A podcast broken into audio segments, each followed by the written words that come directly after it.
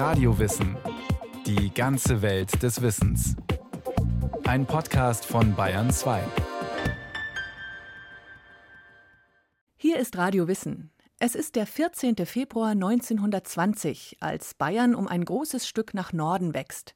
An diesem Tag wird ein Staatsvertrag gesiegelt, der das Ergebnis einer Volksabstimmung umsetzt. Das ehemalige Herzogtum Sachsen, Coburg und Gotha ist ab jetzt bayerisch. Kein leichter Schritt. Schon seit dem Mittelalter sind die Coburger Lande ein heiß begehrtes und immer wieder umstrittenes Gebiet.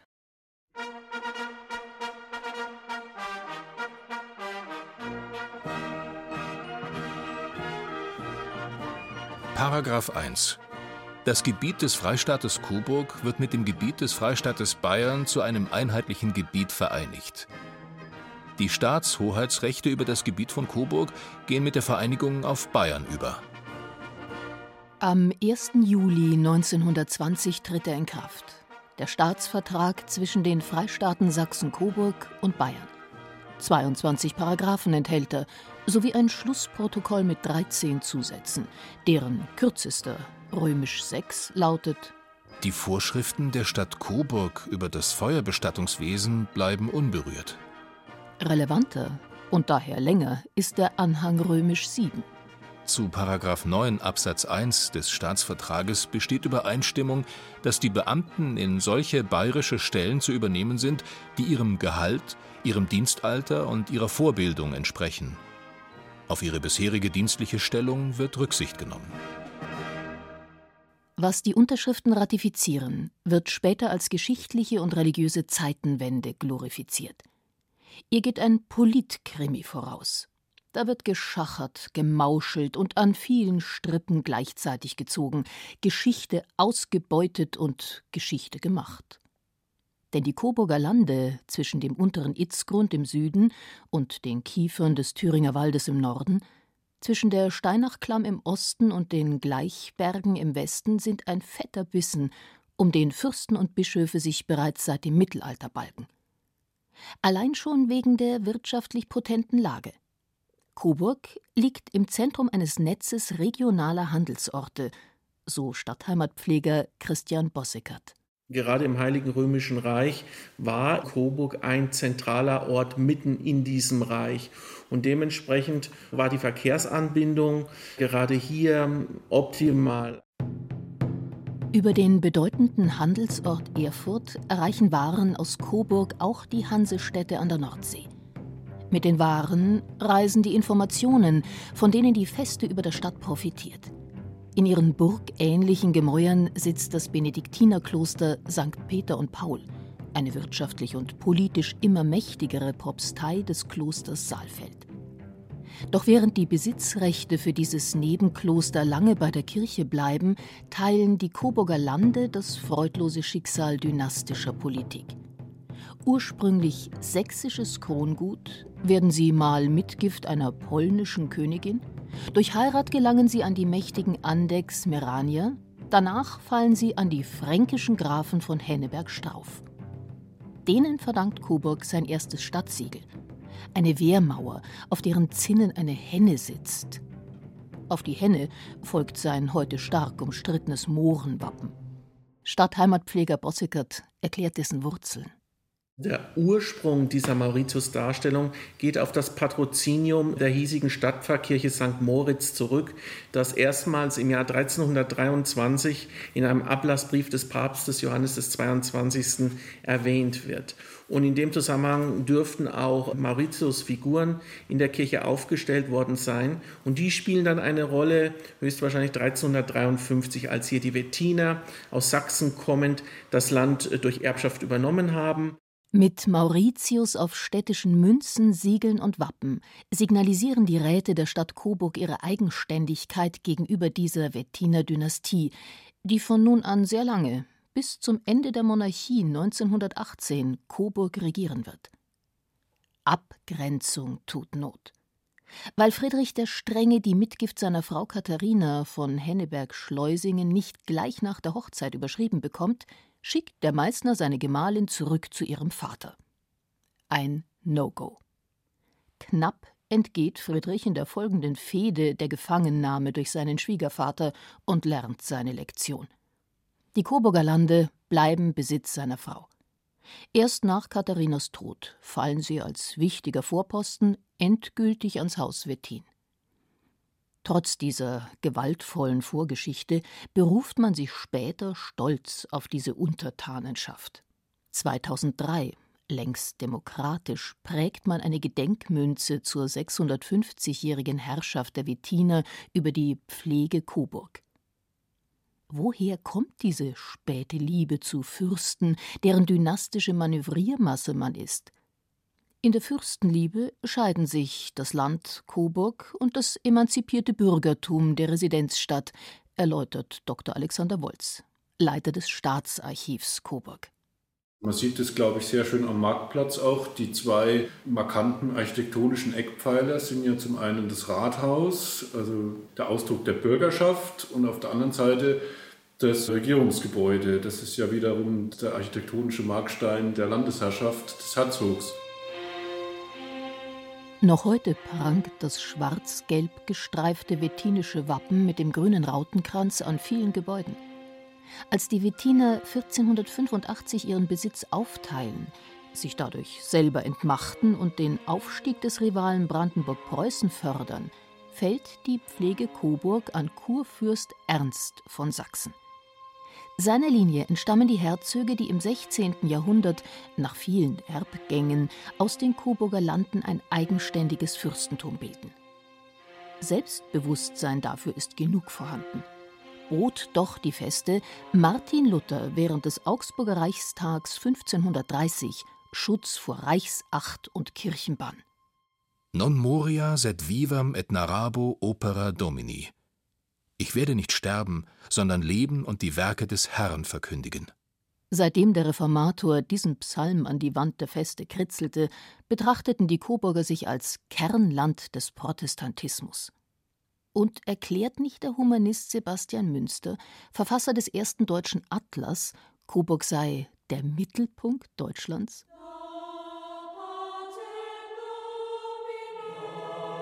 1596 übernimmt Herzog Johann Kasimir von Sachsen-Coburg die Regierung und führt sein Land in eine 35 Jahre währende Friedenszeit. Johann Kasimir zeichnet eigentlich einen großen Ehrgeiz aus, eine gute Politik zum Wohle der Bevölkerung zu machen. Das zeigt sich natürlich darin, dass er versucht, sein Land lange aus den Wirren des Dreißigjährigen Krieges herauszuhalten, aber eben auch durch verschiedene pragmatische und symbolische Investitionen. Also pragmatische Investitionen, das ist zum Beispiel Gründung von Institutionen, Behörden, Gerichte, die Einführung einer ausgefeilten Gesetzgebung und schließlich, und das ist wahrscheinlich das größte Verdienst, auch die Gründung einer Landesschule zur Ausbildung von Pfarrern, Ärzten und Beamten. Und diese Landesschule existiert heute noch in Form des Gymnasiums Casimirianum mit rein symbolischen Investitionen. Da gelingt es ihm eben, Coburg zu einer Residenzstadt auszubauen und das Flair einer Residenzstadt, das hat die Stadt bis heute auch noch erhalten. Fast unbeschadet überlebt das kleine Herzogtum 1806 auch die Napoleonischen Kriege, dank des Onkels des geflohenen Regenten, erklärt Staatsarchivar Alexander Wolz. Friedrich Osias, der als kaiserlicher Feldmarschall insbesondere in den Türkenkriegen gewirkt hat und da eigentlich überregionale Bedeutung gewonnen hat, der hat seinen Altersruhesitz hier in Coburg und hat geschafft, durch ein persönliches Treffen mit dem französischen Oberbefehlshaber dann ähm, dafür zu sorgen, dass es eben nicht zu Ausschreitungen der französischen äh, Soldaten gekommen ist, dass eben keine Tumulte hier entstanden sind und dass Coburg dann mehr oder weniger verschont geblieben ist. In Bronze steht dieser Held heute hinter dem Theater, mit der Linken den Weg zur Feste weisend. Wie das Gros der deutschen Fürstentümer wendet auch Coburg sich nach der Leipziger Völkerschlacht zum Deutschen Bund. Herzog Ernst I. kämpft so erfolgreich für diese Allianz, dass Coburg auf dem Wiener Kongress nun eine Exklave zugesprochen bekommt. Das 450 Quadratkilometer große Fürstentum Lichtenberg. Ein schlauer Schachzug, um tatsächlichen Machtzuwachs zu verhindern. Lichtenberg liegt in der linksrheinischen Pfalz, drei bis vier Tagesreisen westlich von Coburg. verwaltungstechnisch ein Fass ohne Boden. Nach 17 Jahren verkauft Herzog Ernst I. es genervt an Preußen und finanziert mit dem Erlös seine Theaterleidenschaft. Den damals 8000 Coburgern beschert er ein festes Dreispartentheater. Doch geliebt wird Ernst I., dessen Statue am Schlossplatz stolz aufs Landestheater blickt, wenig. Zum einen hat er sich bemüht, ja, das Coburger Land zu vergrößern. Er hat versucht, zum Beispiel von den aufgelösten Hochstiften Bamberg, Würzburg, aber auch von Bayreuth-Kulmbach Gebietsteile zu übernehmen, um sein Land zu vergrößern. Das ist nicht gelungen. Also er hat da eigentlich sich eher eine blutige Nase geholt. Dann war er zweitens eigentlich äh, sehr reaktionär. Er hat zwar eine Verfassung dann gegeben und hat auch einen Landtag einberufen, aber hat trotzdem versucht, in einem sehr absolutistischen Stile noch zu regieren, hat quasi seine Untertanen als solche behandelt und sie kaum zu Wort kommen lassen. Und drittens ist ja sein Name verbunden insbesondere mit diesem großen Gebietstausch aus dem Jahr 1826, dem sogenannten Hildburghäuser Vertrag als Herzogtum Sachsen-Coburg-Saalfeld zum Herzogtum Sachsen-Coburg und Gotha wurde, indem Herzog Ernst I. eben den Saalfelder Gebietsteil abgegeben hat und dafür das Herzogtum Gotha als neues Landstück quasi sich einverleibt hat. Viel besser wäre es ja gewesen, ein abgerundetes Staatsgebiet zu bauen und das beispielsweise durch eine Verfassung oder einen gemeinsamen Landtag eben zu klammern. Aber nein, er schafft zwei Gebietsteile, die räumlich gar nicht miteinander verbunden sind. Beide Teile dieses neuen Doppelherzogtums existieren nebeneinander her. Beide haben eine vollständig ausgebildete Verwaltung, die Unsummen verschlingt. Beide können einander nicht ausstehen. Der Erbe, Ernst II., scheitert beim Versuch, sie zu verschmelzen. Hoch zu Ross blickt er vom englischen Park der Feste aus über die Stadt. Seiner Liberalität verdankt Coburg Ruhe, während 1848 überall in Deutschland die Revolution ausbricht. Dem österreichischen Diplomaten Max von Gagern beschreibt Ernst II. seinen Regierungsstil. Wir regieren bei uns genau nach der Verfassung und nach den Gesetzen. Auf weitgreifende polizeiliche Tätigkeit habe ich stets verzichtet und meine Ländchen als einen Freihafen für eine jegliche politische und konfessionelle Meinung angesehen. Darüber hinaus entfaltet Ernst weitreichende deutschlandpolitische Aktivitäten. Ganz charakteristisch in seiner Programmatik ist eben, dass er die Einheit von unten möchte. Also freie Deutsche sollen sich zusammen bekennen zu einem gemeinsamen Vaterland. Und damit propagiert er das Gegenbild zu der Art von Reichseinigung, wie es dann Bismarck gemacht hat, nämlich die Reichseinigung von oben, gewaltsam durch drei Reichseinigungskriege. Und das war eben nicht der Weg von Ernst II. Erstaunlich für einen, der mit allen rückwärts gewandten Monarchien Europas eng verwandt ist. Seit 1796 überschwemmt der Coburger Nachwuchs die europäischen Höfe. Stadtheimatpfleger Bossikert kennt pragmatische Gründe dafür. Coburg war gerade am Ende des 18. Jahrhunderts zahlungsunfähig und man brauchte dringend neue Einnahmen. Und neue Einnahmen konnte man dadurch generieren, indem man die Töchter an reichere Herrscherhäuser verheiratet hat. Und so eine Chance hat sich dann 1796 geboten. Da hat der russische Zahnhof in St. Petersburg eine Prinzessin gesucht. Und da war es hier die Coburger Herzogin Auguste, die diese Chance gewittert hat und mit drei ihrer Töchter nach St. Petersburg gefahren ist. Sie kam dann auch tatsächlich erfolgreich zurück. Eine der Töchter, Juliane, hat dann diesen russischen Großfürsten Konstantin geheiratet. Im Gefolge des Zaren schafft es der jüngste Spross Augustes, Leopold, in London zarte Bande zu knüpfen. Ihm gelingt 1816 die Heirat mit der britischen Thronfolgerin Charlotte Augusta von Wales. Leider stirbt Charlotte nach einem Jahr im Kindbett. Das jedoch bricht Leopolds unbedingten Aufstiegswillen nicht. Er hat dann auch eine Rolle gespielt bei der Verheiratung seiner Nichte Victoria mit ihrem Cousin Prinz Albert von Coburg. Er selbst hat auch eine Rolle gespielt, als dann in Portugal ein neuer König gesucht wurde. Das wurde dann auch ein Coburger. Und er selbst wurde dann schließlich 1831 erster König der Belgier. Sozialer Aufstieg durch Heiratspolitik. Statt großbürgerlichen Lebensstils aristokratisches Savoir-vivre, ergänzt um neue politische Ziele. Und zwar durch diese verwandtschaftlichen Beziehungen ebenso etwas wie ein europäisches Friedenssystem zu etablieren. Das war vor allem die Idee von Prinz Albert und Queen Victoria, die das sehr massiv betrieben haben und es sogar geschafft haben, mit Ausnahme der Niederlande überall auch Coburger zu platzieren in den jeweiligen Herrscherhäusern. Also Coburg wurde durch diese Heiratspolitik so ein politisches Zentrum in Europa. Das kann man schon durchaus sagen. Gut fürs Ego der Coburger. Doch die wirkliche Macht liegt längst woanders. In den Parlamenten, bei den Militärs. Deren ungebremster Imperialismus führt Europa in den Ersten Weltkrieg und an sein katastrophales Ende. Wie alle Fürsten muss auch Herzog Karl Eduard seinen Hut bzw. seine Krone nehmen. Am 14. November 1918 erklärt der Landtag das Ende seiner Regierung. Prompt zerbricht die fragile Staatskonstruktion. Was jetzt? Gotha entscheidet sich schnell. Mit sechs ehemaligen Kleinstfürstentümern schließt es sich am 1. Mai 1920 zum neuen Land Thüringen zusammen. Doch der frisch gegründete Freistaat Sachsen-Coburg möchte die kulturelle Identität dieses Flickenteppichs nicht annehmen.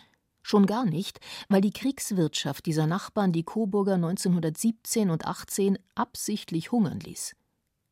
Was tun als winziges Sachsen-Coburg? Zum größten aller Nachbarn schielen. Man sucht Anschluss an die preußische Provinz Sachsen. Doch Preußen will Coburg nicht. Ein herber Schlag fürs Coburger Selbstbewusstsein.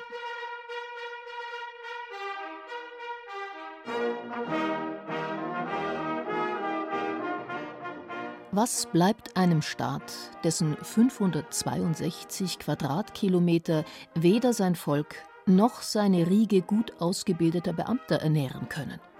Nichts. Das weiß man im neu gegründeten Staat Thüringen und bastelt dort weiter an einem Einigungsvertrag, der die Coburger Träume von fortdauernder Eigenständigkeit abbügelt. Verzicht auf Theater, Gericht, Handelskammer, dann lieber noch zu Bayern. Aber kann sich Coburg, das Mutterland der Reformation, der katholischen Liga anschließen? Die Vertreter der provisorischen Regierungsgewalt beschließen, in Bamberg, wohin die bayerische Staatsregierung vor den Münchner Tumulten geflohen war, zu sondieren. Und siehe da, Bayern sagt, jawohl, wir können über ein eigenes Landgericht reden. Wir können darüber reden, dass die Coburger Landesstiftung weiter bestehen bleibt und damit die Kunstschätze quasi unter einem Dach in Coburg bleiben. Und wir können auch gerne über weitere Zugeständnisse reden. Obwohl damit ein Anschluss an Bayern auf der Regierungsebene geregelt gewesen wäre, beschließt man das Volk darüber abstimmen zu lassen. Die Leute in der Coburger Regierung hatten, glaube ich, ein sehr feines Gespür dafür, dass sie diese Wende, die sie da gerade praktizieren, also weg von Thüringen, was so ein bisschen die öffentliche Meinung erwartet hätte, hin zu Bayern, dass man die irgendwie auf eine breitere Basis stellen musste. Und da bot die Volksabstimmung eigentlich den besten Resonanzkörper. Man macht sich daran, diesen Resonanzkörper zu stimmen, damit er am Ende auch die richtige Musik spielt. Während die Bayern körbeweise Wahlwerbung nach Coburg schicken, bescheidet man den Thüringern, dass ihr Propagandamaterial nicht erwünscht sei. Man wolle die Volksmeinung nicht beeinflussen. Und so lösen sich die Coburger aus den uralten Bindungen und stimmen am 30. November 1919 zu 90 Prozent gegen den Anschluss an Thüringen. Ihr Nein wird flugs als Ja für Bayern gedeutet – am 1. Juli 1920 geht Sachsen-Coburg darin auf.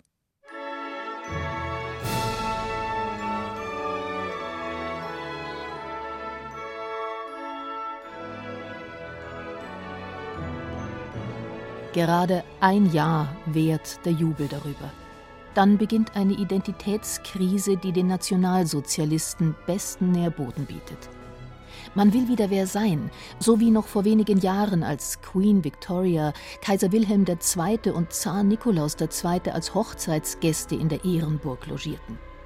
Der nominell machtlose, doch einflussreiche Herzog Karl Eduard wird NSDAP-Mitglied, SA-Obergruppenführer, förderndes SS-Mitglied.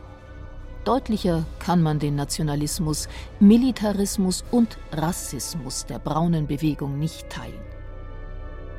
Wie gewohnt folgen ihm die Coburger. Ortsgruppenführer Franz Schwede wird einer der ersten NSDAP-Bürgermeister Deutschlands. Die Selbstbestimmung, die beim Beitritt nach Bayern so gelobt wurde, ist beim Teufel. Die zweite Identitätskrise folgt 1945, als Coburg erkennt, wohin seine Sehnsucht nach Größe geführt hat. Die Feste zerbombt, voller Geflohener und Vertriebener, von der US-Armee besetzt. 1949 erweist sich die ungeliebte Zugehörigkeit zu Bayern als folgenschwer. Während Thüringen als sowjetische Zone Teil der DDR wird, schlüpft man nun als westdeutsches Zonenrandgebiet gern unter die Fittiche Bayerns, kleine Rückfälle nach der Wiedervereinigung eingeschlossen. 2015 noch benennt der Stadtrat eine Straße nach NSDAP-Mitglied Max Brose. Wehrwirtschaftsführer der Nazis, Nutznießer von Zwangsarbeitern. Zugleich wirbt man mit den blaublütigen Vorfahren um Touristen. In die Umfassungsmauern des neuen zentralen Omnibusbahnhofs prägt man Prinz Friedrich Josias, Herzog Johann Kasimir, Herzog Ernst I., Herzog Ernst II., Königin Victoria, Prinz Albert. Wer den Staatsvertrag durchblättert, hätte das ahnen können. Gesiegelt ist er auf Seite 7 mit zwei Papierwappen. Links scharf geprägt, 32 bayerische Rauten. Rechts das große Staatswappen des Herzogtums Sachsen-Coburg und Gotha, unscharf, ohne Umschrift, aber deutlich genug.